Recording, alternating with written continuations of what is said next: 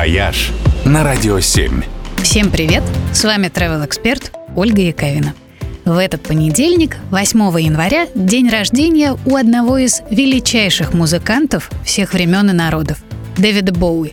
Стоит сказать, что он был не только большим музыкантом, но и большим путешественником. И даже проехал всю Россию из конца в конец. Причем способом, на который не каждый россиянин решится – на поезде.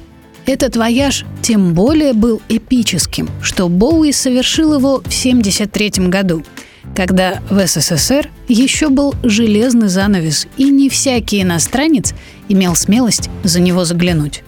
Но Боуи ничего не боялся, кроме перелетов. В тот период у музыканта была острая аэрофобия, и несколько лет он избегал самолетов.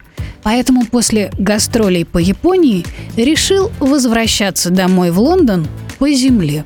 Поразительно, но советские власти в разгар холодной войны выдали визы скандальной звезде и его друзьям. Те сели на теплоход до города Находка, откуда поездом добрались до Хабаровска, ну а дальше их ждал легендарный Транссиб. Путешествие до Москвы заняло, как вы понимаете, целую неделю и стало большим впечатлением и для музыкантов, и для их случайных попутчиков. Потому что можете себе представить, какой эффект имел среди советских граждан этот ярко-рыжий марсианин с сумасшедшими нарядами.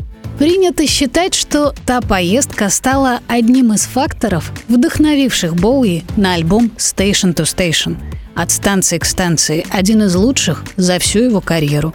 А друг и соратник Боуи, Уоррен Пис, он же Джефф Маккормак, написал об этом путешествии книгу, ставшую бестселлером. Вот и готовая идея для небанального путешествия. Берем книгу, включаем записи Боуи и отправляемся на поезде Владивосток-Москва. Кто знает, может и вас это вдохновит на что-нибудь великое. «Вояж» только на Радио 7.